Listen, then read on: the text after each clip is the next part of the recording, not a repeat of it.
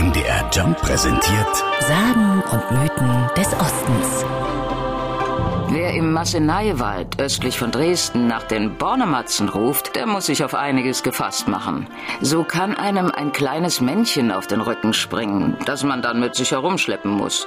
Oder eine unsichtbare Hand verpasst einem links und rechts Ohrfeigen vom Feinsten.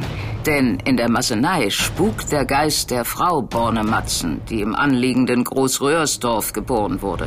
Schon zu Lebzeiten war sie eine echte Nervensäge und selbst nach ihrem Tod sie noch ihren Mann Matthäus Born, kurz Bornematz, der den Geist seiner Frau mit Hilfe eines Dresdner Scharfrichters aus dem Haus haben wollte. Anja Kurze von der Stadt Großröhrsdorf. Er hat es auch in einer spektakulären Aktion mit sechs schwarzen Pferden und eisernen Ketten geschafft, den Geist der Frau aus dem Haus zu verbannen und in den nahegelegenen Masse-Maiwald zu bringen. Doch die Frau Bornematzen ist nicht nur für ihre bösen Taten bekannt.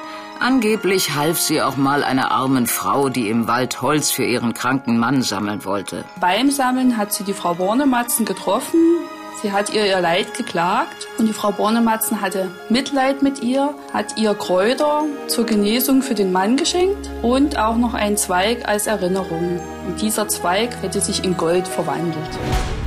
Eine andere Version zum Ursprung der Bornematzen berichtet von zwei Großröhrsdorfern, die während des Dreißigjährigen Krieges im Masseneiwald ermordet wurden und deren Geist seitdem dort herumspukt. Deren Vornamen Born Hans und Max verschmolzen über die Jahre zu Bornematz. Auf welche Geschichte die Bornematzen zurückgehen, ist nicht zu klären. Auf einem acht Kilometer langen Sagenpfad durch den Masseneiwald begegnet man noch heute zahlreichen Sagengestalten. Doch keine ist so berühmt und berüchtigt wie die Bornematzen. Sagen und Mythen des Ostens. MDR Jump. In Sachsen, Sachsen-Anhalt und Thüringen zu Hause.